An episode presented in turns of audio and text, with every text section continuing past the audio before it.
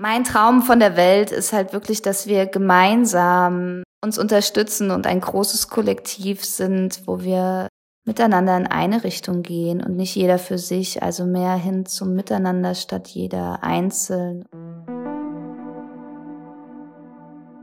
Herzlich willkommen zurück beim Set und Setting Podcast. Falls du das erste Mal hier bist oder vielleicht auch nicht das erste Mal, fragst du dich vielleicht Set und Setting. Warum heißt das Projekt überhaupt so? Warum heißt dieser Podcast Set und Setting? Was bedeutet das überhaupt? Und da möchte ich dir jetzt einfach mal kurz erklären, was ist denn Set und Setting? Das ist ein Begriff, der oft im Zusammenhang mit psychedelischen Substanzen verwendet wird. Set bezeichnet hierbei nämlich das Mindset, also der Geisteszustand, in dem sich die Person befindet, die diese Substanz einnimmt. Und Setting bedeutet, in welchem Umfeld wird das Ganze stattfinden, also in welchem Umfeld, in welcher Umgebung wird die psychedelische Reise stattfinden. Und das sind sozusagen die beiden wichtigsten Faktoren für eine sichere, nachhaltige und auch verantwortungsvolle psychedelische Reise. Und ich habe mir damals beim Gründen des Projekts auch gedacht, hey, das wäre doch ein guter Name, weil das bringt eigentlich sozusagen alles zusammen, was mir wichtig ist, was ich und das Projekt nach außen tragen wollen, was wir Menschen ermöglichen wollen, dass sie ein möglichst gutes Set und ein möglichst gutes Setting haben, um so eine Reise für sich zu machen und diese dann auch, ich nenne es jetzt mal, gewinnbringend durchführen können. Das sind auch die beiden Faktoren, die für uns beim Set und Setting Retreat besonders wichtig sind. Also falls du es noch nicht mitbekommen hast, wir lassen dieses Jahr wieder einige Retreats in Holland stattfinden.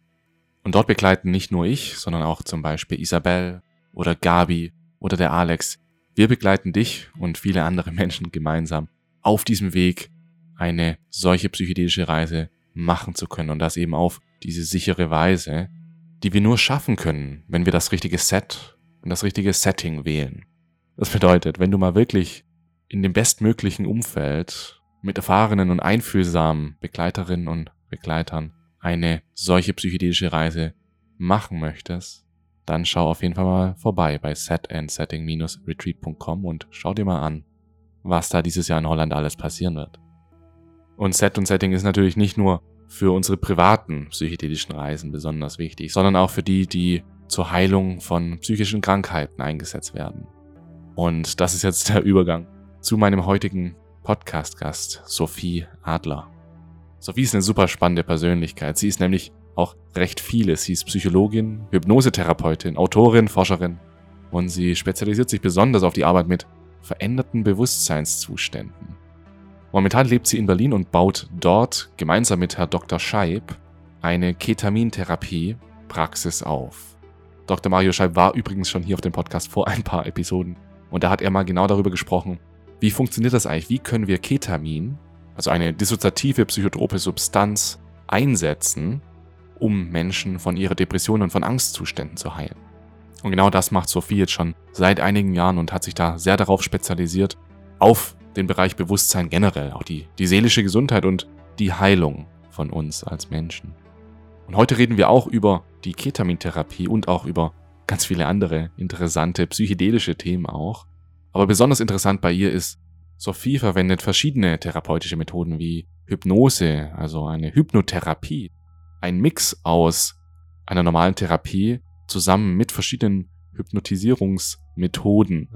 Und das wird natürlich auch dann noch mit der Ketamin-Therapie kombiniert. Und das ist super spannend, denn Hypnose ist vielleicht auch nicht das, was du dir gerade vorstellst, dass da jemand auf der Bühne steht und jemand anderen verhext, dass der genau das macht, was du von ihm möchtest, sondern da steckt viel, viel mehr dahinter.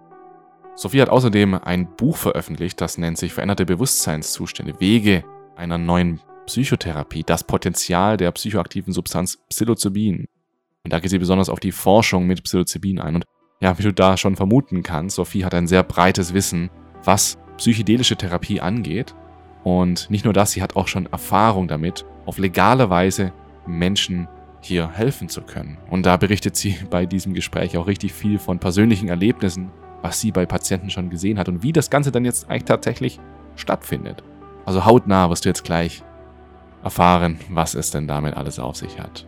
Und deswegen würde ich jetzt sagen, starten wir auch langsam mal in diese Aufnahme unseres gemeinsamen Gesprächs von Sophie und mir. Also, wir legen los. Ich präsentiere dir Sophie Adler.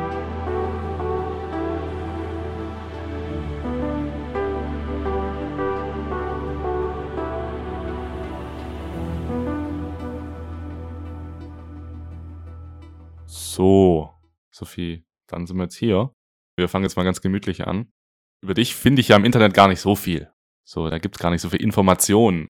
Dabei bist du super involviert in, ja, ich nenne es jetzt gerade mal, was substanzunterstützte Psychotherapie bedeutet in Deutschland.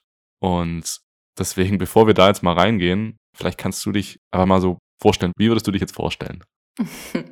Ja, gerne. Also, ich bin Psychologin, Hypnosetherapeutin, Forscherin, Dozentin für Hypnose und auch Ketamintherapie und mittlerweile auch Autorin und habe ACS Mindworks gegründet.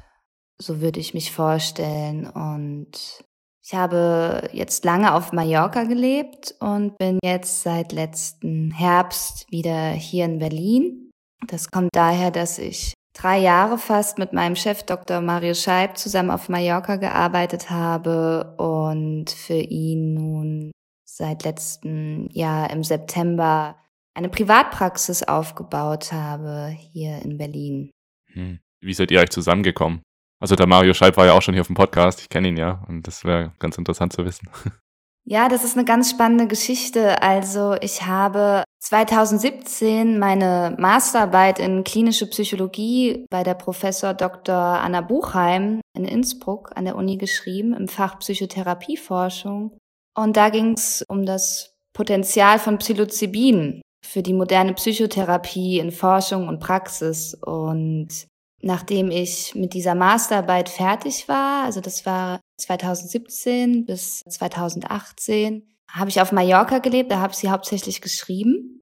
Und dann, als ich fertig war mit der Masterarbeit, ging es darum, dass ich jetzt arbeiten möchte. Und dann habe ich mal geguckt, was auf Mallorca eigentlich alles so an Psychotherapie stattfindet und was es da alles so an Angeboten gibt. Und dann habe ich die Klinik von Dr. Scheib entdeckt in Palma. Ich habe ja in Sawyer gelebt in den Bergen. Und dann habe ich mich da einfach initiativ beworben, weil ich dachte so, oh, da wird mit Ketamin gearbeitet und Ketamin ist ja eine ja, psychoaktive Substanz und das ist natürlich super spannend, nachdem ich mich jetzt intensivst mit Psilocybin und substanzunterstützte Psychotherapie auseinandergesetzt habe. Und dann war ich natürlich sehr gespannt darauf, in der Praxis zu sehen, wie da mit Ketamin gearbeitet wird. Und dann habe ich mich initiativ, wie gesagt, beworben. Er hat mich eingeladen. Wir haben uns kennengelernt und er meinte so, ja, Sophie, du würdest sicherlich wunderbar in unser Team passen. Jetzt gerade sind wir gut besetzt, aber höchstwahrscheinlich melden wir uns. Und so war es dann auch. Zwei Monate später kam der Anruf von Dr. Scheib und es hieß, ja, Sophie, du kannst bei uns anfangen. Und dann habe ich das gemacht. ich versuche mich gerade so reinzudenken. Also ich komme ja aus der Softwarebranche und da ist vielleicht irgendwie ein bisschen anders, so dieser Bewerbungsprozess und auch eine neue Arbeitsstelle zu beginnen. Wenn du anfängst als Psychotherapeutin, ist es dann erst so, weil du kannst ja nicht mitlaufen. Du kannst ja nicht zuschauen, oder? Also du kannst jetzt nicht in der Therapiesitzung zuschauen und lernen oder wie wirst du da eingelernt? Naja, doch, also als Psychologin nimmt man zum Beispiel auch, wenn man Praktikanten hat oder selber Praktikum macht, dann nimmt man die Praktikanten idealerweise mit in die Therapiesitzung, sodass die quasi einfach als stille Begleiter dabei sind und sich das ganze Geschehen von der Therapiesitzung anschauen können. Hm. Also du kannst schon die Leute mitnehmen, sofern halt die Patienten damit einverstanden sind und dann dabei zusehen. Bei uns war es so, ich habe mich da ja als Psychologin und Hypnosetherapeutin beworben, weil ich eine Hypnosetherapie-Ausbildung gemacht habe und unbedingt damit arbeiten wollte. Und das ist nämlich auch ein Teil, den er bei sich in der Klinik anbietet. Und deshalb konnte ich selbstständig mit Hypnose anfangen. Mhm. Und bei den Ketaminsitzungen war es dann so, Dr. Scheib hat ja vom Prinzip her die klassischen Ketamininfusionen angeboten, was bedeutet, dass der Patient nach einer ausführlichen Diagnostik und Anamnese und einer psychiatrischen Untersuchung eine Ketamininfusion kriegt, so für 50 Minuten. Und dabei sind die dann aber meistens eigentlich alleine. Ne? Also der Arzt überwacht das, aber da passiert dann nicht groß Interaktion. Manche nehmen Bekannte mit oder ihren Partner. Der ist dann auch mit im Raum und hält denen vielleicht die Hand. Manche sind da aber auch ganz alleine und dann habe ich halt gefragt, ob ich da zugucken kann, ob ich da quasi dabei sein kann. Und dann während dieser Beobachtung habe ich halt gemerkt, dass da ganz, ganz, ganz viel passiert, dass mhm. die teilweise sehr viel lachen oder sehr viel weinen oder viel reden mhm. und auf jeden Fall diesen Vorher-Nachher-Unterschied miterlebt. Und ja, dann hat sich das so herauskristallisiert, dass ich da immer mehr das übernommen habe, bei den Sitzungen dabei zu sein und habe darüber halt schon ganz viel Eindrücke und Erfahrungen sammeln dürfen. Aber da war das noch nicht so Hypnose. Also der Herr Scheib hat damals jetzt noch nicht viel mit Hypnose gemacht. Das hast du dann sozusagen reingebracht. Genau, also der Dr. Scheib hat ja quasi ein multimodales Therapieprogramm, ein Kurzprogramm, was halt vorsieht, dass die Patienten in einem kurzen Zeitraum nach Mallorca kommen, ob stationär, teilstationär oder ambulant. Und ein Modul von diesen verschiedenen Therapieeinheiten ist auch Hypnose. Und das heißt, ich habe Hypnose zum Beispiel einzeln angeboten mit den Patienten und einzeln mit denen Hypnose gemacht, dann aber eher hauptsächlich zur tiefen Entspannung oder für bestimmte Problemstellungen, Themenstellungen. Als ich während der Ketamininfusion einfach nur dabei saß, habe ich dann irgendwann aber angefangen, mit denen ja zu sprechen und eher tiefenpsychologisch zu arbeiten, weil ich habe ja einen psychoanalytischen, tiefenpsychologischen Hintergrund von meinem Studium her und auch von meiner Denke her. Und dann habe ich gemerkt, dass das unglaublich viel Potenzial hat und dem Patienten unheimlich gut tut, wenn wir gemeinsam während der Ketamininfusion tiefenpsychologisch arbeiten. Das heißt, das Material, was auftaucht, bearbeiten, eventuell auch deuten, hm. eventuell intensivieren oder auch verändern. Hm. Und dann habe ich meistens in den Hypnosesitzungen danach mit ihnen nochmal über die Erlebnisse gesprochen und dann das quasi das Positive aus den Ketaminerfahrungen dann auch in der Hypnose nochmal intensiviert.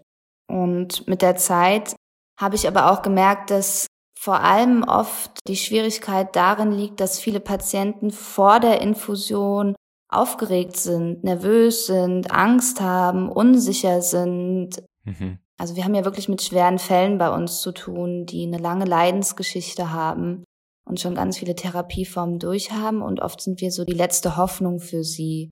Und dann kam ich drauf, Hypnose beginnen zu machen, bevor das Ketamin überhaupt quasi im Körper ist, damit die sich entspannen können, damit sie immer mehr loslassen können und wirklich in einen angenehmen Zustand kommen können. Mhm. Denn viele der Probleme, mit denen die Patienten sozusagen kämpfen, kreist um das Thema Kontrolle. Und da ist quasi das Loslassen von Kontrolle ganz, ganz zentral in dieser Arbeit. Und dafür ist Hypnose eine wunderbare Methode, den Klienten zu helfen, diese Kontrolle abzugeben. Und vor allem bei Hypnose an sich können sie dann schon einen Vorgeschmack darauf bekommen, dass es was sehr Angenehmes sein kann, mal die Kontrolle abzugeben und sich quasi fallen zu lassen. Mhm in einem sicheren Rahmen und dann eine ja positive Erfahrung machen des Abgebens der Kontrolle und da habe ich sowieso einen ganz großen Fokus drauf. Ich nenne das das sich wohlfühlen im Loslassen. Hm, sich dem Loslassen öffnen zu können. Mhm. Ist ja mega das zentrale Thema allgemein für psychoaktive, psychedelische Erfahrungen. Und du hast ja vorhin auch so die Tiefenpsychologie angesprochen. Also diese Kontrolle, so in meinem Verständnis, gibt uns natürlich ganz viel Sicherheit. Und wenn wir in unserem Leben mal etwas erlebt haben, was uns nicht gefallen hat, was gefährlich war, dann haben wir wahrscheinlich uns wieder Sicherheit geben wollen, dass wir uns sicher fühlen können und haben uns deswegen angewöhnt, so diese Kontrolle auszuführen. Das ist ein ganz zentrales Thema. Und jetzt hätte mich mal interessiert, was sind denn deine Erfahrungen so, tiefenpsychologisch oder psychoanalytisch, jetzt spezifisch auf Einzelfälle vielleicht auch, wie gehen die Menschen denn mit dieser Kontrolle um? Also einfach dieses, weißt du, du kannst jedem sagen, hey, lass mal los. Und die sagen, ja, ich muss loslassen, ich muss die Kontrolle abgeben, ich brauche Sicherheit. Aber es ist nicht so einfach. Deswegen, wie ist so die Beziehung der Patienten zu dieser persönlichen Eigenschaft, alles kontrollieren zu wollen? Wie behandelst du diese Beziehung? Oder wie kannst du ihnen wie du es gerade so gesagt hast, wie kannst du ihnen beibringen, loszulassen? Wie können wir das lernen, so allgemein? Also da spielen ganz viele verschiedene Sachen mit rein. Ich denke, an allererster Stelle steht die Beziehungsgestaltung zwischen Therapeut und Patient, dass der Patient Vertrauen zum Therapeuten aufbauen kann und auch, dass der Therapeut mit dem Patienten eine tragfähige Beziehung entwickeln kann. Weil nicht jeder Patient passt zu jedem Therapeut und nicht jeder Therapeut zum Patient. Aber wenn da schon mal eine Basis des Vertrauens geschaffen werden konnte, ist das schon mal eine ganz gute Voraussetzung, um sich diesem Thema zu nähern und daran zu arbeiten. Dazu gehört eine gute Vorbereitung, dass die sich gut betreut fühlen, dass die Kontaktaufnahme quasi, also die ganze Organisation gut läuft und stimmt und dass wenn die dann zu uns hier in die Praxis kommen, sich gut betreut fühlen und wohlfühlen. Das sind wir dann im Setting. Mhm. Wie fühlen sich die Räume an? Wie ist das Setting gestaltet? Wie wurden sie darauf vorbereitet? Wie können sie ihre Unsicherheiten äußern und kriegen sie dann auch entsprechende Antworten auf ihre Fragen? Weil da bei dem Bereich, wenn man mit psychoaktiven Substanzen arbeitet, geht es auch ganz viel um Psychoedukation, mhm. dass man den Leuten ganz viel erklärt vorher, was genau eigentlich Ketamin ist und wieso das jetzt quasi für sie indiziert ist und dass wir auch entsprechende Diagnostik machen, wo wir wirklich sehen, was da los ist und eine gute psychiatrische Anamnese, also eine körperliche Untersuchung von unseren Ärzten. Weil zum Beispiel beim Ketamin, da arbeite ich ja immer mit einem Arzt oder einer Ärztin zusammen, wo natürlich diese Beziehung auch ganz wichtig ist, dass sie sich bei den Ärzten wohl und sicher fühlen und gut betreut fühlen.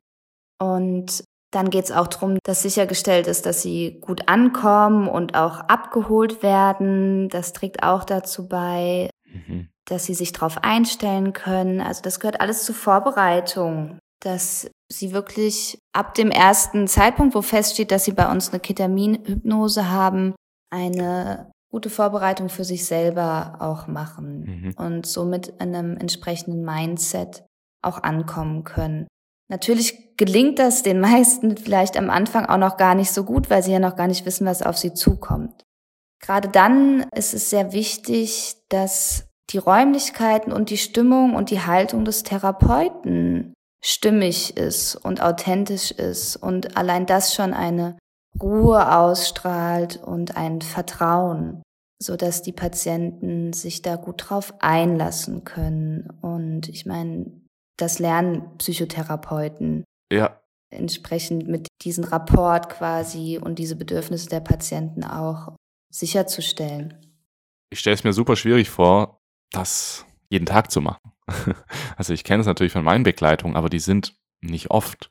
Wenn du da jeden Tag in deiner Mitte sein musst, zumindest wenn du dann mit dem Patienten oder der Patientin gegenüber trittst, das ist ja mega die Verantwortung, auch weil du weißt sozusagen, hey, der Erfolg des Patienten, dass sein restliches Leben hängt jetzt davon ab, wie gut ich bin oder wie sehr ich bei mir bin, wie sehr ich wirklich ihm das bieten kann, was ich wirklich kann, was ich wirklich bin in meiner Mitte, meine Fähigkeiten.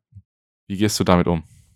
Ja, also das ist ein sehr wichtiger Punkt, weil sobald bei mir oder bei einem dieser Therapeuten, die das durchführen, etwas im Ungleichgewicht ist, kann sich das auch auf den Patienten übertragen, weil man sich wirklich in dem Ketaminzustand, in einem so feinen Zustand befindet, wo sich da zwischen Therapeut und Patient ganz, ganz viel abspielt, jenseits der Worte und ja, jegliche Anspannung auch für den Patienten spürbar wird. Hm. So hypersensibel wird der Patient dann auch, ne? Ja, also die nehmen ja die Geräusche viel intensiver wahr, die Körperwahrnehmung verändert sich. Ich hatte gerade heute eine Patientin, die hatte das erste Mal eine Ketaminhypnose, die hat dann nach 20 Minuten die Augen geöffnet und meine so, Frau Adler, Sie sehen ganz anders aus. Und der Raum sieht ganz anders aus und damit muss man dann natürlich auch gucken, wie geht man dann damit um, dass das für die Klienten dann nicht unangenehm ist, wenn auf einmal alles komplett anders ist, als sie es kennen, hm, hm. sondern dass sie dann da drin immer noch wohlfühlen in der kompletten Andersartigkeit. Und ja, man muss wirklich als Therapeut gucken, ob man die Ressourcen dafür wirklich hat und auch den Mut haben, vielleicht an einem Tag, wo man das nicht gewährleisten kann, die Professionalität, dass man das dann auch klar artikuliert und äußert. Hm. Das Gute bei der Ketaminhypnose ist ja auch aber, dass jede Hypnose, die man als Hypnotherapeut durchführt, sich auch positiv auf einen selber auswirkt. Mhm. Also ich erlebe nach eigentlich jeder jetzt normalen Hypnosesitzung bin ich auch total entspannt. Bei der Ketaminhypnose ist es aber nochmal ganz anders als mit einer normalen Hypnose, weil immer was passieren kann, was überraschend ist oder andersartig oder halt überhaupt nicht vorhersehbar. Ich sage zu den Klienten immer, wir gehen jetzt gemeinsam auf eine Reise in ein Land, wo wir beide zusammen so noch nie waren. Und jede Sitzung ist einzigartig. Auch die Sitzungen, die, sagen wir mal, schwierig verlaufen oder unerwartet sind, aber sehr, sehr wertvoll. Oft erlebe ich das gerade bei den Patienten, dass dann auch das Durchleben von eher schwierigeren oder unangenehmeren Sachen auch sie sehr, sehr weiterbringt in ihrem therapeutischen Prozess, weil bei uns ist es ja so, dass wir das immer mit Psychotherapie kombinieren, dass sie dann danach mhm. noch Psychotherapie haben. Und wir machen ja auch immer noch eine Integration am darauffolgenden Tag, wo wir im normalen Wachbewusstseinszustand nochmal über die Erfahrung sprechen so dass man auch nochmal das verarbeiten kann und das Wichtige daraus weiter mitnimmt und therapeutisch weiter nutzt. Mhm, ja. Ja, aber genau deshalb finde ich es auch so wichtig, über dieses Thema auch zu sprechen, weil es gibt bei uns in Deutschland ja jetzt noch nicht viele Therapeuten, die mit psychoaktiven Substanzen arbeiten. Und das ist ein komplett neu entstehendes Feld jetzt für uns. Und ich finde es sehr, sehr wichtig, dass man da die Fachleute sensibilisiert, Psychiater, Psychotherapeuten, Psychologen, Ärzte, dass man in diesem Zustand wirklich intensiver einwirkt auf die zwischenmenschliche Beziehung und das ganze Geschehen. Ja, finde ich wichtig, dass du das jetzt auch gerade sagst, weil ich meine, genau das machen wir jetzt gerade. Wir sprechen darüber und können hoffentlich auch so zeigen, hey, das ist was Gutes. Und wie würdest du das jetzt, also wie machst du das? Wie möchtest du das nach außen strahlen? Wie möchtest du das nach außen bringen?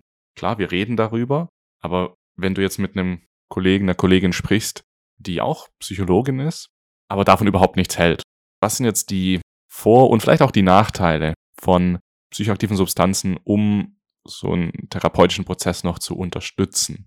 Also, dass wir jetzt mal so ein generelles Bild dafür aufbauen können, was sind jetzt die Unterschiede eigentlich zwischen psychoaktive Substanzen verwenden und sie nicht zu verwenden?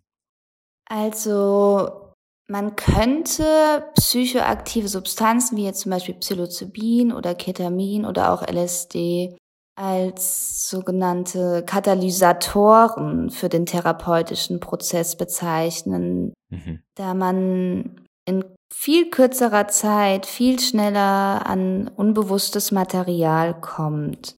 Denn bei Ketamin zum Beispiel ist es so, dass die Abwehrmechanismen total runtergefahren sind, die ja sonst, wie wir eingangs gesprochen haben, auch ihre Funktion haben und Patienten großen Wert darauf legen, die aufrechtzuerhalten. Und in diesem Zustand sind die deutlich geringer. Und dann kommt man auch schon viel schneller an Materialien, Muster, Erfahrungen, die diese Patienten gar nicht mehr bewusst angehen konnten oder die denen gar nicht mehr zugänglich waren. Ja, also man kann sie teilweise schon wie so ein Schlüssel benutzen. Mhm.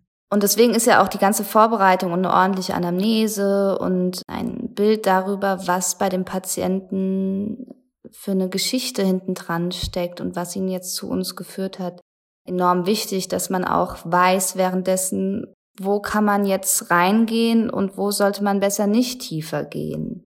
Denn man muss sich absolut bewusst sein, dass es auch zu Reaktivierung von traumatischen Situationen kommen kann.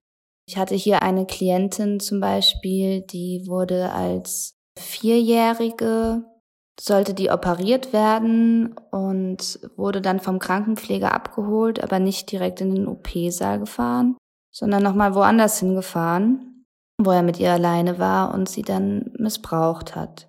Und danach kam sie in die OP und hat fürchterlich geschrien und geweint und niemand hat verstanden, was los ist. Und dann kam sie in die Narkose und ja, war bis zu unserer Therapie damit die ganze Zeit alleine. Das kam auch erst dadurch quasi wirklich zutage, dass das da passiert ist. Und dann ist das natürlich ein triggerndes Setting, hat sie mir auch so erklärt, hm. wenn sie da liegt auf einer Liege und ein Mann beugt sich über sie, um ihr eine Infusion zu verabreichen. Das Licht ist vielleicht ein bisschen dunkel, also gedimmt. Und sie ist alleine in einem sozusagen hilflosen ja, Setting, wo jetzt was mit ihr gemacht wird, wo sie dann keine Kontrolle hat.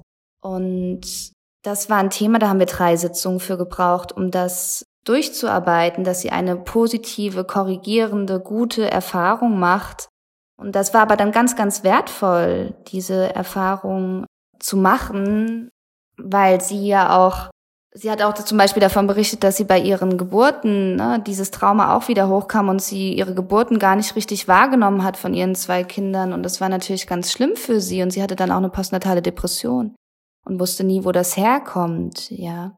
Also da muss man wirklich aufpassen. Das Ketamin kann da gerade so OP oder Unfallsituation, wo zum Beispiel Ketamin gegeben wurde, reaktivieren. Hm. Und wenn die dann damit alleine sind, können die in richtige Angstzustände und Panikzustände kommen. Also da habe ich schon einige Klienten gehabt, die auch mich kontaktiert haben, um die woanders Ketamininfusion in Deutschland bekommen haben und gesagt haben, ich muss da unbedingt drüber sprechen, was da passiert ist. Das war ganz, ganz schlimm obwohl es ein paar Sitzungen gut waren, dann waren aber ein paar ganz schrecklich, ja. Und es war zum Beispiel selber auch eine Therapeutin, die dann gefragt hat, ob ich mit ihr arbeiten kann. Und das mache ich zum Beispiel auch. Dass ich mit Leuten, die woanders Ketamininfusionen bekommen, die Vorbereitung und die Integration mache. Okay, es ist also nicht einfach nur, na, wissen wir ja, es ist nicht so einfach mit der ganzen Substanz unterstützten Geschichte. Nee, es ist wirklich nicht einfach und man sollte schon sich viel, viel damit beschäftigen, bevor man das anwendet. Mhm. Weil da können auch ganz viele Notfälle, also unerwartete Dinge passieren, schwierige, brenzlige Situationen. Da muss man schon wissen, was man macht. ja. Aber zu deiner Frage auch mit dem Unterschied, ja, jetzt substanzunterstützte Therapie oder klassische Psychotherapie. Es ist eine, ja, man könnte vielleicht sagen, erlebnisorientierte Psychotherapie, wo es wirklich um eine Erfahrung geht. Also bei uns landen ja, wie gesagt, wirklich viele Leute, die schon ganz viel Klinikerfahrung haben, klassische Psychotherapie, Verhaltenstherapie, Tiefenpsychologie. Die wissen alle, haben viel Verständnis und sind sehr reflektiert, wie es dazu kam, dass sie da sind, wo sie sind und wie sie ihr Verhalten quasi, was sie tun können, um es zu verändern. Aber die stecken trotzdem noch ganz tief fest in der Depression und kriegen ihren Alltag nicht hin und können nicht aufstehen und haben Suizidgedanken und wollen nicht mehr leben und sind einfach komplett gefangen oder hilflos oder total verunsichert, überfordert, erleben sich total getrennt von der Umwelt oder sind total reizüberflutet oder haben Schmerzen, sind also komplett aus der Balance oder halt gar nicht bei sich. Und empfinden ihr Leben halt auch überhaupt nicht als lebenswert. Und deswegen ist dieses Ketaminhypnose-Paket arbeitet mit verschiedenen Ebenen des Bewusstseins und ermöglicht auch ein in den Körper mehr kommen. Ich habe ganz viele Klienten, die sagen, sie fühlen sich nicht mehr vom Hals abwärts. Die haben keinen Zugang mhm. zu ihrem Körper oder sind zwischen Kopf und Herz ist keine Verbindung und sie funktionieren einfach nur, aber haben kein Gefühl. Mhm. Ich hatte jetzt zum Beispiel einen Patienten, der ist schon seit Kind auf depressiv, richtig, richtig schwer depressiv, ist auch in Jena an der Uniklinik, hat schon zig Sachen ausprobiert. Mit dem hatte ich gestern das Integrationsgespräch. Und der hat das Problem, dass er kein Gefühl für Raum und Zeit hat.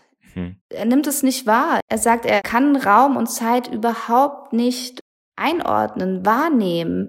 Und dann kamen wir in der einen Sitzung mit Ketaminhypnose darauf, dass das halt ein ganz zentrales Thema ist. Ähnlich wie bei der unendlichen Geschichte, dieses Nichts. Und gestern in der Integration hat er mir erzählt, Frau Adler, das ist unglaublich. Ich habe auf einmal mich gespürt. Ich bin barfuß durch die Wohnung gelaufen, wie das viele Menschen so machen.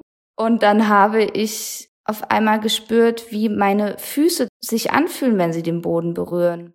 Und der Körper hat ihm quasi ein Signal geschickt, eine Nachricht, so, hey, ich bin da, wir sind zusammen in Kontakt. Das hatte der nie, ja, unglaublich. Und er meinte so, er traut sich ja gar nicht zu sagen, dass sich was tut, aber es tut sich was. Irgendwie spürt er Willen, hm. Willen, was zu tun und spürt auf einmal, wenn es ihm zu viel wird und nimmt sich dann rechtzeitig aus der Situation raus, bevor er aggressiv wird und dadurch die Menschen um sich drumherum verletzt.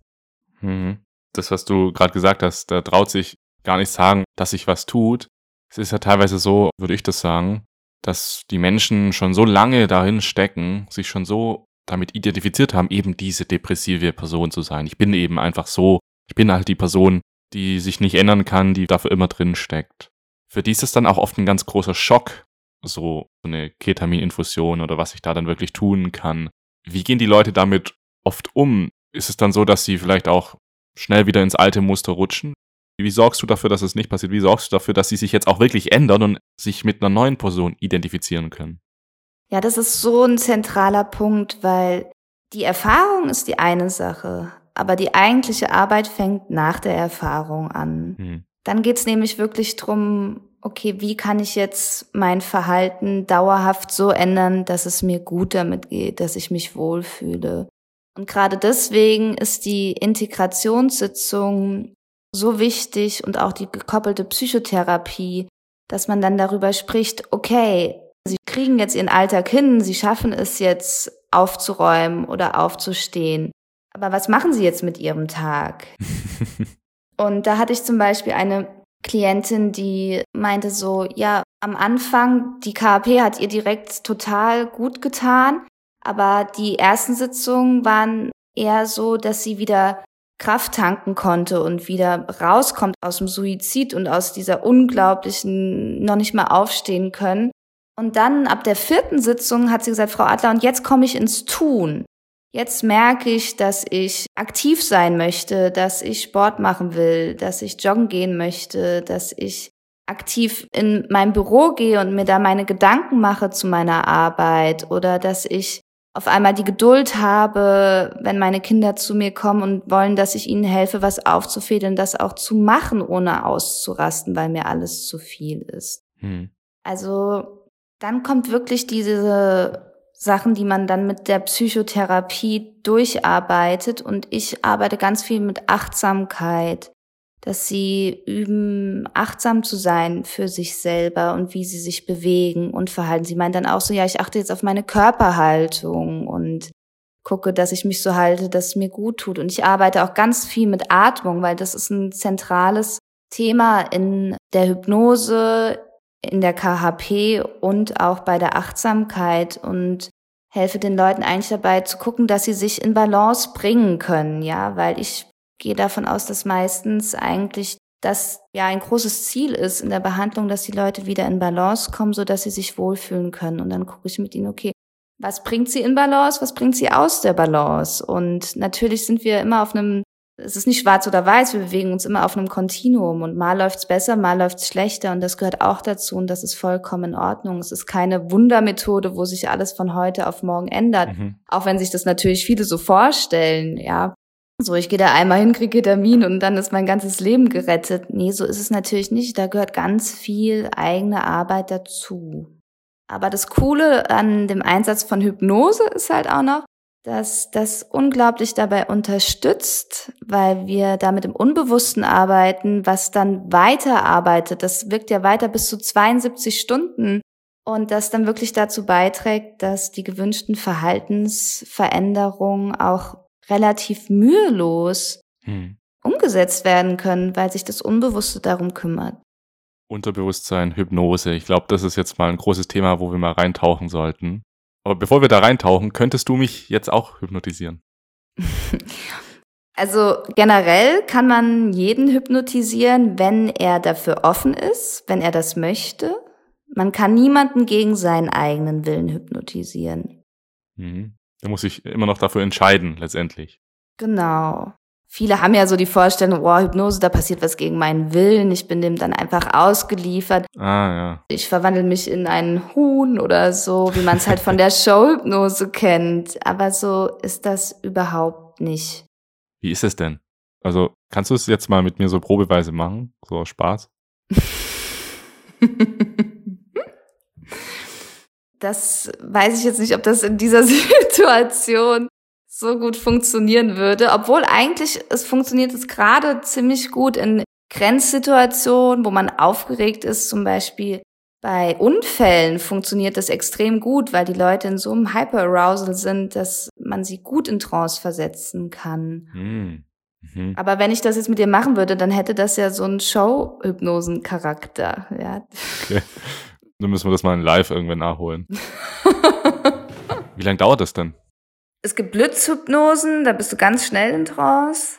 Aber es gibt auch Hypnosen, die kann man lange, lange dehnen, dass die Leute kaum merklich immer tiefer in die Trance gleiten. Ah. Und wie viel davon sind Worte und wie viel davon ist Berührung? Also mit Berührung arbeite ich eigentlich gar nicht, Hm. weil ich einen psychoanalytischen Background habe. Das ist immer so eine Sache dann. Aber theoretisch kann man auch durch Berührung bei Hypnose ganz viel erreichen. Dass man die Leute berührt an der Schulter und sie gehen in Trance, ja, oder dass man die Hände zusammenführen lässt und dann gehen sie in Trance. Also da gibt's ganz unterschiedliche Techniken. Das Trance bedeutet doch einfach nur loslassen, oder? Nicht einfach nur, aber es hat halt viel damit zu tun irgendwie. Trance ist eigentlich der Zustand fokussierter Aufmerksamkeit. Also Trance ist was, was wir alle kennen. Es gibt diese Alltagstrance-Phänomene, wenn man zum Beispiel im Auto sitzt und irgendwo hinfährt, auf einem Weg, den man immer fährt und man merkt auf einmal so, uch, ich bin schon da. Mhm. Ich habe die Strecke gar nicht mitgekriegt. Ich habe das gar nicht bewusst wahrgenommen. Mhm. So eine Automatisierung auch. Das passiert halt einfach. Ja, so eine Alltagstrance bei routinierten Sachen, die einfach automatisch dann ablaufen. Mhm. Dann lass uns das mal aufmachen, das Buch. Lass mal auf die erste Seite gucken. Und da müssen wir uns wahrscheinlich erstmal mit den Mythen aufräumen. Was ist Hypnose denn nicht? Also Hypnose an sich ist schon eine unglaubliche Methode, die natürlich, je nachdem in wessen Händen sie gelangt oder ist, ganz unterschiedlich eingesetzt werden kann. Zum Beispiel ist auch viel in der Politik oder vieles, äh, was mit Werbung passiert oder vieles im Sozialen, da ist auch ganz viel Hypnose mit drin oder auch in vielen Kulten. Also viele Kults arbeiten auch mit Hypnose oder viele, ja, vielleicht auch Religion. Also wenn man mal hinguckt, entdeckt man Hypnose an ganz schön vielen Stellen. Aber als Psychotherapeut hat man eine gewisse Ethik und geht damit bewusst und respektvoll um. Hm. Also Hypnose ist eigentlich eine subtile, respektvolle Methode, die Metaphern, Geschichten, Körpersprache und auch ein Gefühl der Entspannung und Sicherheit nutzt, um die Wirksamkeit der Behandlung zu verbessern. Hm. Und es ist eine wunderbare Methode, um im Unbewussten neue Lösungen zu finden, die man mit seinem bewussten Denken gar nicht entdecken würde, weil man gar nicht drauf käme, ja, sie gar nicht zulassen könnte. Hm. Weil wir uns sozusagen immer selbst, eigentlich selbst im Weg stehen. Eigentlich ist ja alles schon da, nur wir verschleiern sozusagen die Lösung aus Angst, dass das vielleicht unsere Situation noch schlimmer machen würde. Ne? So, Ja, oder wir stehen uns einfach im Weg und kommen nicht drauf. hm. Wir haben da Abwehrmechanismen, Blockaden und Hypnose arbeitet mit, ja, unterschiedlichen Suggestionen. Mhm. Damit kommst du dann in einen veränderten Bewusstseinszustand und damit in die Trance. Und es gibt verschiedene Ebenen der Trance. Heute zum Beispiel habe ich mit einer Frau, die überhaupt nicht mehr schlafen kann, schon seit ganz langer Zeit, habe ich einen sogenannten S-Day-Zustand gemacht. Das ist eine ganz, ganz tiefe Hypnose, wo man dann sozusagen mit der Rolltreppe immer tiefer auf die tiefere Ebene fährt. Und das ist zum Beispiel eine Methode, die auch in der Chirurgie eingesetzt wird, wo man dann Operationen auch durchführen kann statt Narkose. Ah, ah ja, das habe ich auch schon gehört. Das finde ich ja schon krass. Ja, das ist, das ist wirklich krass und das ist dann wirklich so, dass die Person eigentlich, ja, ich habe dann nur noch mit Handzeichen kommuniziert. Man bestimmt dann sozusagen einen Ja-Finger, einen Nein-Finger, wo man dann auch gucken kann, ja, ist sie schon auf Ebene B, ja oder nein, und dann kommuniziert man über die, man nennt das idiomotorisches Signal. Und so ein Estelle-Zustand, da geht's um quasi Ruhebedürfnis bei Erschöpfungszuständen, bei Schmerzen oder psychosomatischen Erkrankungen setzt man das viel ein. Also ich bin ja auch Dozentin für medizinische, ärztliche Hypnose, wo Dr. Scheib und ich gemeinsam Ärzten auch beibringen, wie sie Hypnose nutzen können in der Medizin. Hm. Und dieser Estelle-Zustand wurde von James Estelle auch im 19. Jahrhundert ja kreiert. Das ist ein schottischer Chirurg. Und er hat dann in Kalkutta in Indien mit mesmerischen Streichungen über 1000 Patienten für eine Operation unter Hypnose vorbereitet. Und davon waren 300 große Eingriffe und 19 waren Amputationen. Und dann sank die operationsbedingte Sterblichkeitsrate, weil das war im 19. Jahrhundert, die sank dann von 50 auf 5 Prozent. Mhm, krass. Das ist total krass. Das finde ich das Krasse an Hypnose, dass es dir wirklich Schmerzen nehmen kann, dass du mhm. dadurch Leute wirklich operieren kannst oder kleine Eingriffe unternehmen kannst, ohne dass sie Medikamente dafür oder Narkosemittel bekommen müssen. Krass. Für dich ist das wahrscheinlich auch so voll intuitiv, oder? Also wenn du dich in so einer Sitzung befindest, ist es dann für dich so, dass du noch denkst, so, was sage ich jetzt am besten, was sage ich jetzt am besten, oder bist du dann auch so irgendwie drin? Also mit jeder Hypnose, die man macht, geht man selber auch in Trance ein bisschen. Das kommt ganz auf die Fälle drauf an. Manchmal arbeite ich mit richtigen Trance-Texten, hm. je nachdem, um was es geht. Und manchmal mache ich das auch komplett intuitiv. Hm. Also gerade zum Beispiel bei Ketaminhypnose ist es ja ganz oft so, dass die oft wechseln von verschiedenen Bildern, von verschiedenen Gefühlen. Heute hatte ich einen, die hat geweint, dann hat sie wieder gelacht, dann hat sie wieder geweint. Dann war sie in Paris, dann war sie in New York, dann war sie in einem Bunker. Ja, und da muss man sehr flexibel sein mit dem, was quasi hochkommt und dann damit arbeiten. Ja, also das ist auch eine sehr kreative dann Arbeit, Aha. wo du unglaublich flexibel sein musst. Bei der Hypnose klassisch jetzt an sich sind die Schwankungen jetzt eher nicht so groß und da ist es ja auch so, dass ich die meiste Zeit rede. Hm. Genau. Und zum Beispiel heute bei ihr, bei dieser Patientin mit diesem tiefen Trancezustand, da hat sie auch gesagt, boah, das war so schön, das hat mir so gefehlt, mal so eine Ruhe zu erleben. Ich war so losgelöst und mir ist auch so schön warm geworden. Normalerweise habe ich immer kalte Füße. Sie hat schon ewig keine warmen Füße mehr gehabt, ja. Mhm. Und sie hatte den Eindruck, als ob man sie hätte wegtragen können. Und es war so ruhig, so friedlich. sie hat auch gesagt, ich hatte nicht den Eindruck, dass ich schlafe, aber trotzdem irgendwie das Gefühl, ja. Und das beschreibt es ganz gut. Also man schläft nicht, aber man ist unglaublich tief entspannt. Und ja, sie meint, es war eine Ruhe und eine Friedlichkeit, die sie so einfach noch nie erlebt hat, ja, ausgesprochen angenehm. Und sie meinte auch so, das ist unglaublich. Also die ist selber auch Professorin an der Uni und sehr, sehr intelligente Frau, ja, und meinte, nach so einem Tag wie heute freut es sie unglaublich, so in die Ruhe zu kommen, ja, dass ihr das mhm. richtig gut getan hat und der ganze Körper sich wirklich tief, tief erholen konnte.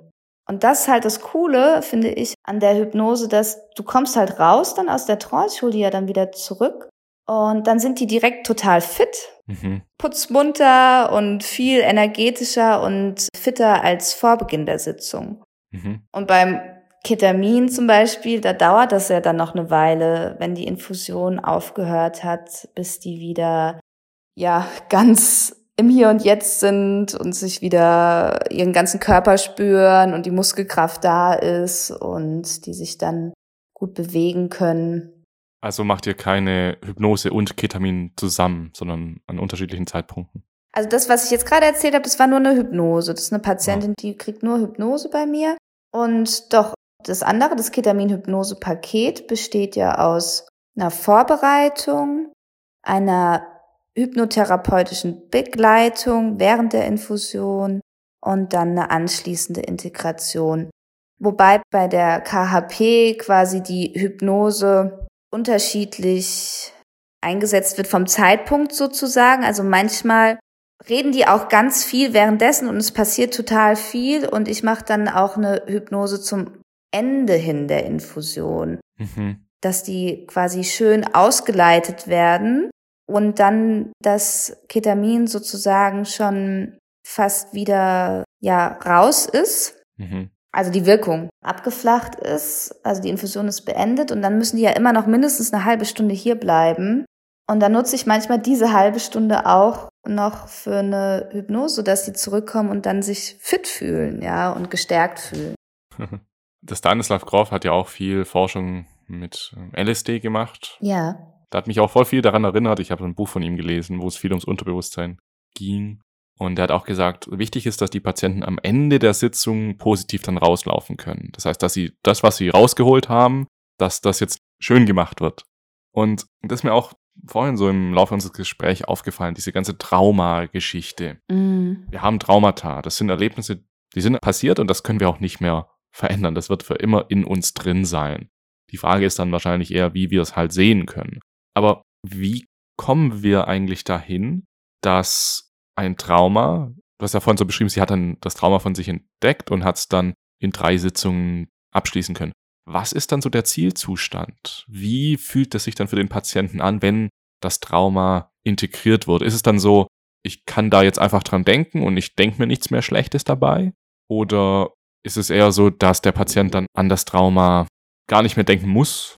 Oder ja, wie sieht so ein integriertes Trauma aus und wie wirkt sich das dann auch aus auf den Patienten? Also wenn wir jetzt ein Trauma dann aus hier, wo sie vier Jahre alt war, auflösen, heißt es dann, dass auf einmal ihr ganzes Leben plötzlich genau deswegen anders wird? Also wird mein jetziger Geisteszustand anders, weil ich ein Trauma integriert habe? Also in dem Fall zum Beispiel ist es so, dass das Trauma immer Teil des Lebens bleibt. Es ist nicht so, dass das dann vergessen wird und keine Rolle mehr spielt, sondern das taucht an bestimmten Stellen schon noch auf. Nur die Klientin weiß dann, wo es herkommt, wo dann zum Beispiel diese Fluchtgedanken herkommen, diese Wut, diese Aggression, diese Hilflosigkeit oder diese Starre und kann es dann zuordnen und verstehen. Und dann kann sie darüber sprechen.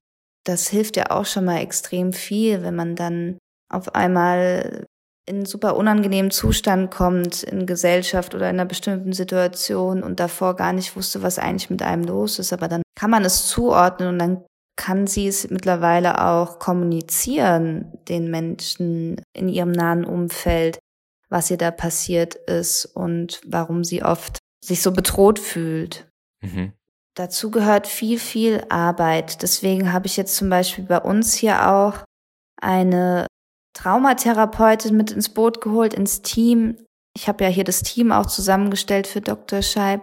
Und weil ich finde, es ist ganz, ganz wichtig, dass Trauma in professionellen Händen landet, wo jemand wirklich explizit in Traumatherapie ausgebildet ist, weil da gehört unglaublich viel dazu. Das kann in den unterschiedlichsten Formen, gerade auch im Körper, an bestimmten Stellen gespeichert werden und mhm. dann vielleicht durch bestimmte Berührung oder bestimmte körperliche Dinge wieder reaktiviert werden.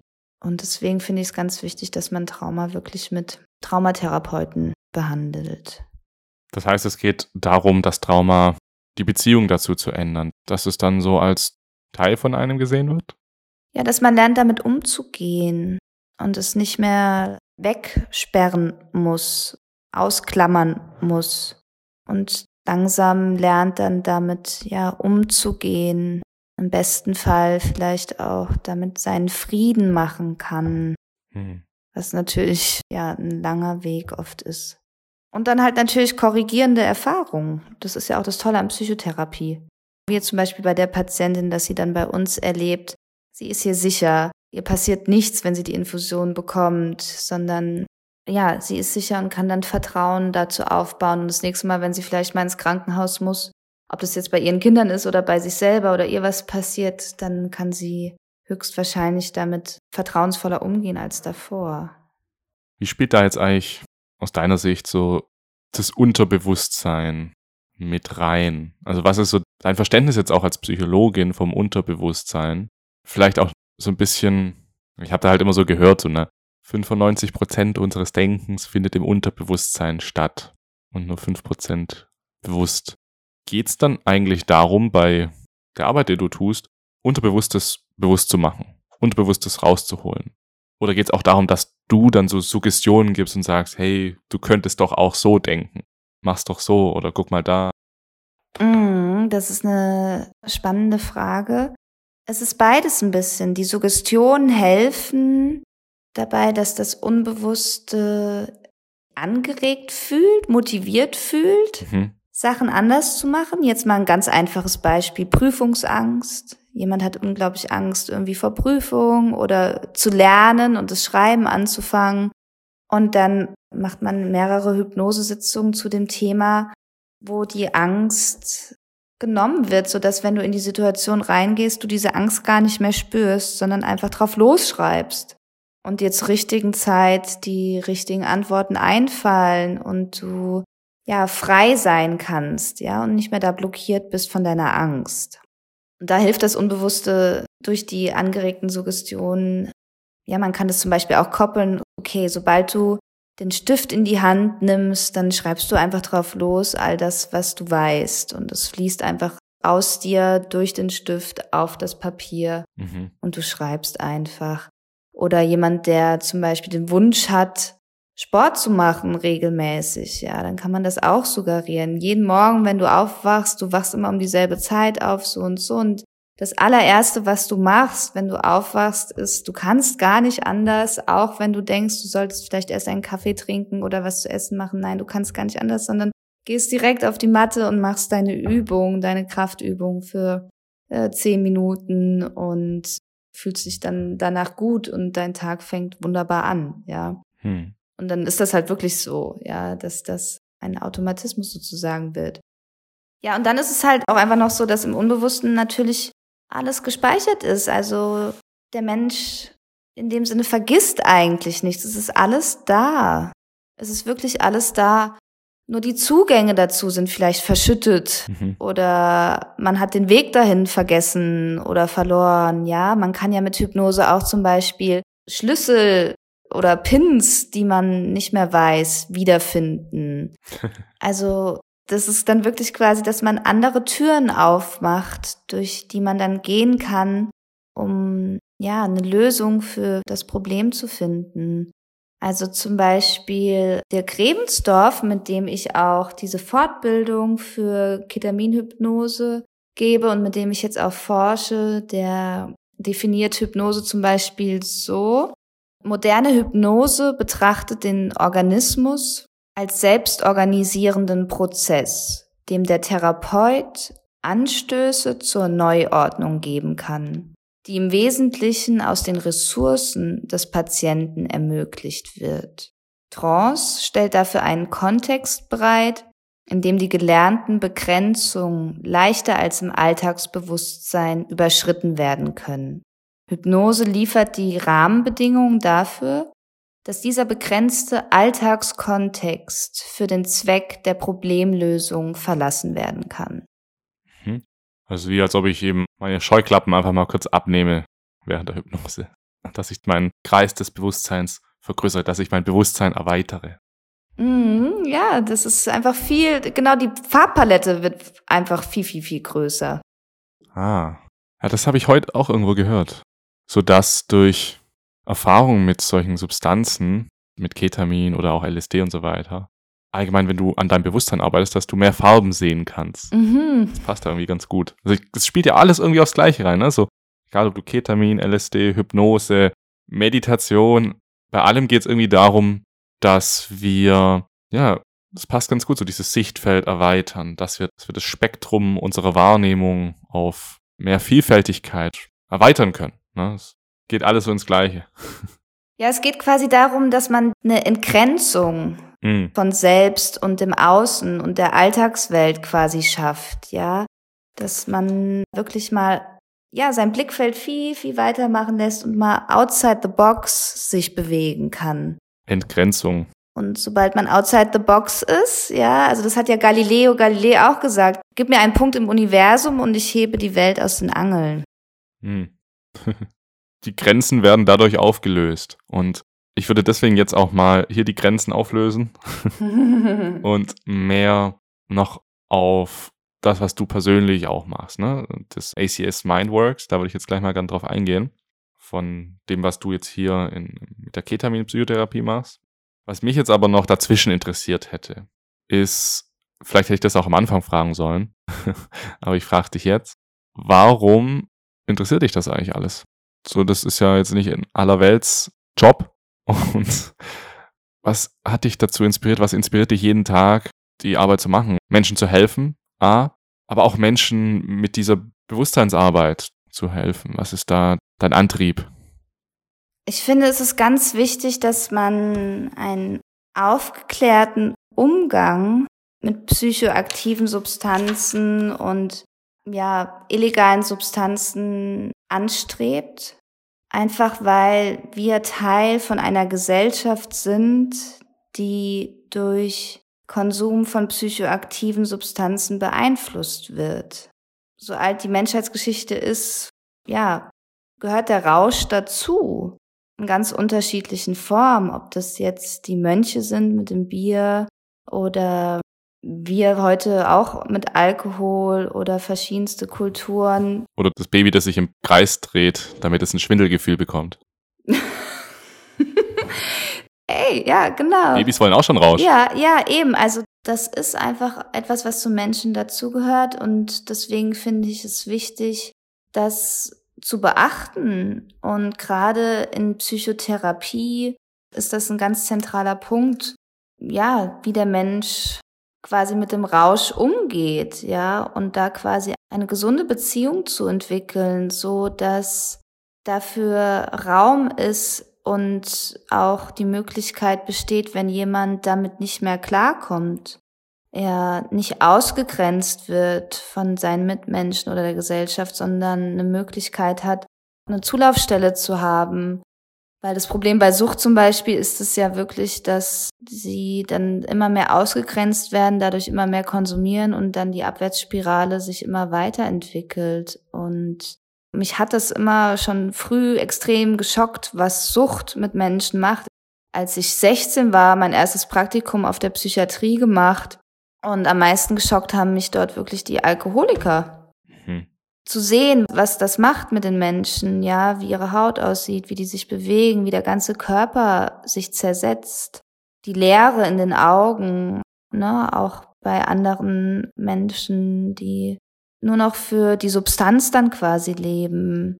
Und ich meine, da aus der Stadt, wo ich komme, ja, sieht man das einfach, ja, wie viele Menschen da am Rande des Abgrunds sich bewegen und das hat mich schon immer ganz früh, ja, tief bewegt. Hm. Und ich finde, es ist einfach Zeit, dass wir eine Kultur schaffen, wo man, ja, sich gegenseitig unterstützt und die Augen nicht mehr davor verschließt, dass Substanzen konsumiert werden, und deswegen ist eine gelungene Aufklärung und Anlaufstellen ganz viel Aufmerksamkeit zu schenken. Und das ist eine Frage der, also finde ich, sollte die Öffentlichkeit machen, ja. Weil solange es der Untergrund macht, ist es halt für die Betroffenen super schwierig, da irgendwie Zulauf zu finden. Und deswegen finde ich einen öffentlichen, kritischen und einen transparenten Diskurs dazu ganz, ganz wichtig, dass die hm. Menschen, die wirklich in Krisensituationen sind, weil es sind ja Coping-Strategien, warum Leute eigentlich dann immer mehr abrutschen. Mhm. Und denen müssen wir adäquat helfen können, dass sie halt, wie gesagt, integriert werden statt ausgeschlossen. Und da können wir präventiv auch ganz, ganz viel dazu beitragen. Das Gleiche, finde ich, gilt auch für die Integration von außergewöhnlichen Bewusstseinszuständen. Also zum Beispiel bei ACS Mindworks habe ich einen großen Fokus darauf, dass Menschen, die außergewöhnliche Erfahrungen gemacht haben, eine Anlaufstelle haben, wo sie das quasi integrieren können, wo sie dabei Hilfe bekommen, damit wieder klarzukommen, ja. Mhm. Ich hatte tatsächlich einen Klienten, der diese halluzinogen induzierte hm. Persisting Perception Disorder. Genau, Störungen hatte und das war unglaublich wichtig, dass ich mit ihm gearbeitet habe, weil jetzt dadurch wirklich diese ganzen Veränderungen in der Wahrnehmung zurückgegangen sind. Und da können wir als Therapeuten und Ärzte und Psychologen und auch wir alle in der Gesellschaft ganz, ganz viel tun, dass den Leuten geholfen wird und nicht durch überfordernde Erlebnisse noch mehr Probleme hm. entstehen. Und ich finde es unglaublich wichtig, dass man eine Sensitivität schafft für Set und Setting, Dosis und Substanz. Ja, was geht da eigentlich ab? Was kann man da vorher alles beeinflussen, damit das eine gute Erfahrung wird und kein Horrortrip? Und wenn mehr Menschen Gespür, Sensibilität und da Beobachtungsgabe mit diesen Substanzen und deren Wirkung hätten, dann könnten wir halt viel mehr Hilfestellung für potenzielle psychische Krisen oder psychische Symptome zur Verfügung stellen. Hm. Weil man darf auch nicht vergessen, dass durch viele Substanzen auch Psychosen ausgelöst werden können. Und vielleicht kommt daher auch mein, ja, warum ich so sehr brenne für dieses Thema und es so wichtig finde, da Menschen zu helfen, weil ich leider miterleben musste, wie Menschen durch psychoaktive Substanzen Psychosen bekommen haben. Und ich hatte einfach tierische Angst, diese Menschen zu verlieren, weil die mir so sehr am Herzen liegen. Und das passiert nicht gerade selten, ja. Und hier in Berlin haben wir auch viele Menschen, die verschiedenste Substanzen zusammenmixen, wo man wirklich überhaupt nicht absehen kann, was dann eigentlich im Gehirn und im ganzen Körper passiert. Und da tragen wir einfach eine Verantwortung, finde ich, mhm. da drauf aufeinander aufzupassen und nicht die Augen vor der Realität zu verschließen. Ja, schön gesagt. Aufeinander aufpassen. Ja. Eigentlich sind wir ja eine große Familie. Sollten alle so ein bisschen aufeinander aufpassen.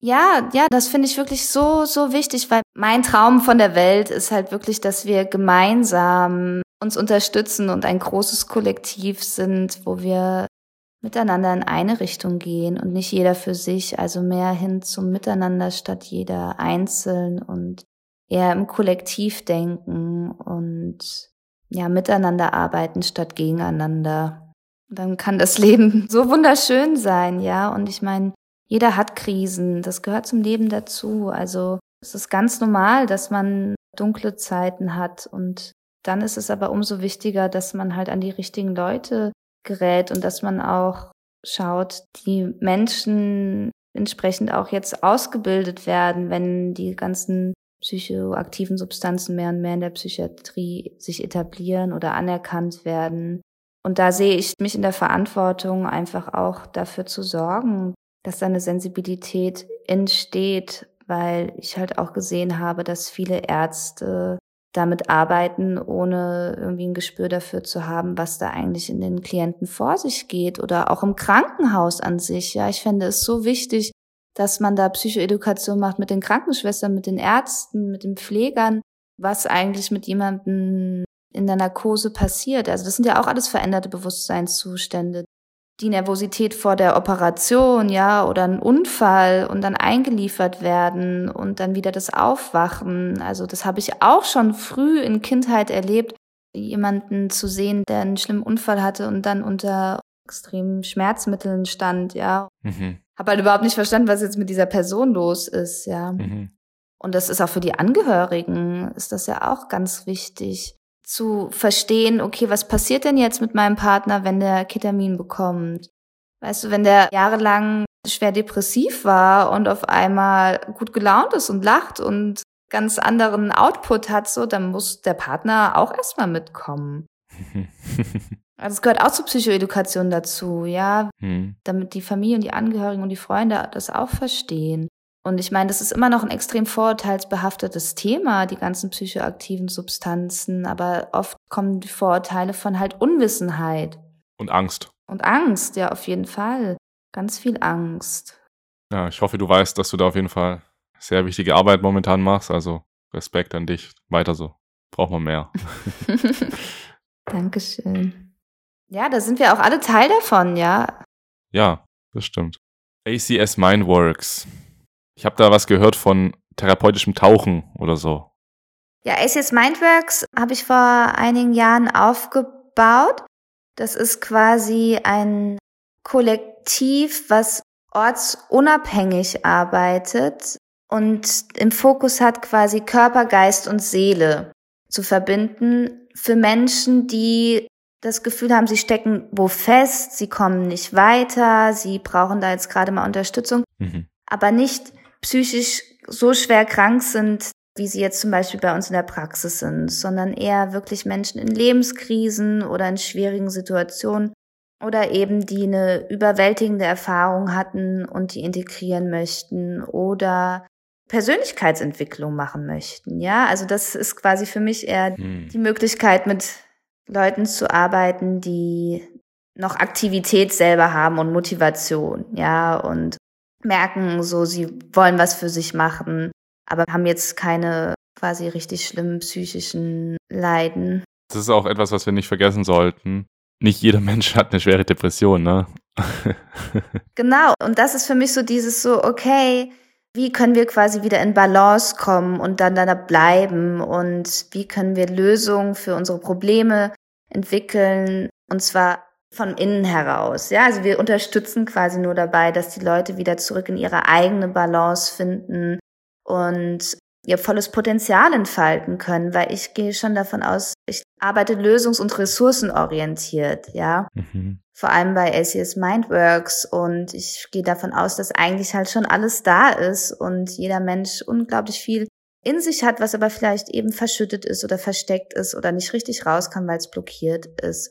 Und auf dieser Basis habe ich ein Team zusammengestellt, was auch immer weiter wächst aus Leuten, die zum Beispiel, also sind teilweise auch Therapeuten, dann aber auch Leute, die mit Kreativität arbeiten, also Georg Stubi zum Beispiel, der ist selber auch Musiker, Produzent und Coach und hilft dann den Leuten eher an ihrem kreativen Potenzial Aha. zu arbeiten, dass sie quasi in den Flow kommen, ins Tun, in den aktiven künstlerischen Zustand, den man dafür braucht, oder die Marie, die macht ganz viel mit Ayurveda und Ernährung, ja, also da geht's quasi auch drum, okay, was fügst du deinem Körper zu, was tut deinem Körper gut?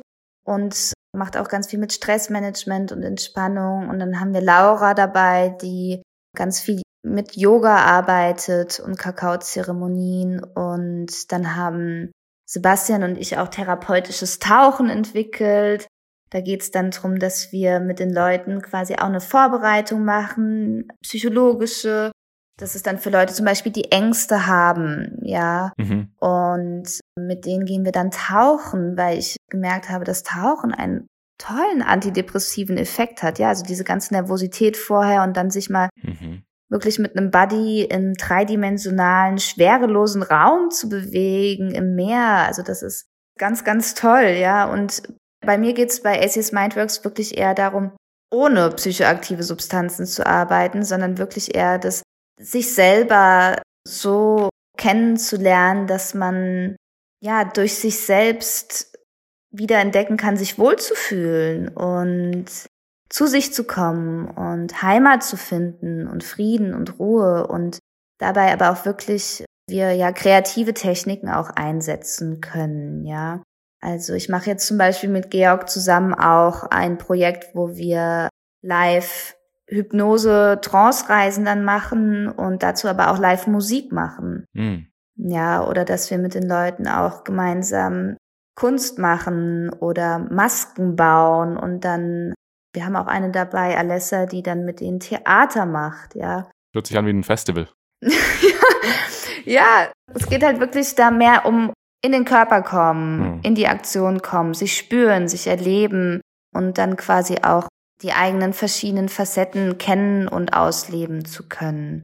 Und dann machen wir zum Beispiel Wochenenden mit bestimmten Themen, wie zum Beispiel ja sich mit sich selber wohlfühlen, ja nach Hause kommen, ankommen, mhm. ja und dann aus den verschiedenen Modulen sozusagen einzelne Workshops dir dann neue Skills, ja. Es geht eigentlich darum, neue Skills dann für dich selber zu lernen, die du aktiv in deinem Alltag selber dann anwenden kannst. Also Hilfe zur Selbsthilfe und zurückkommen in deine eigene Power.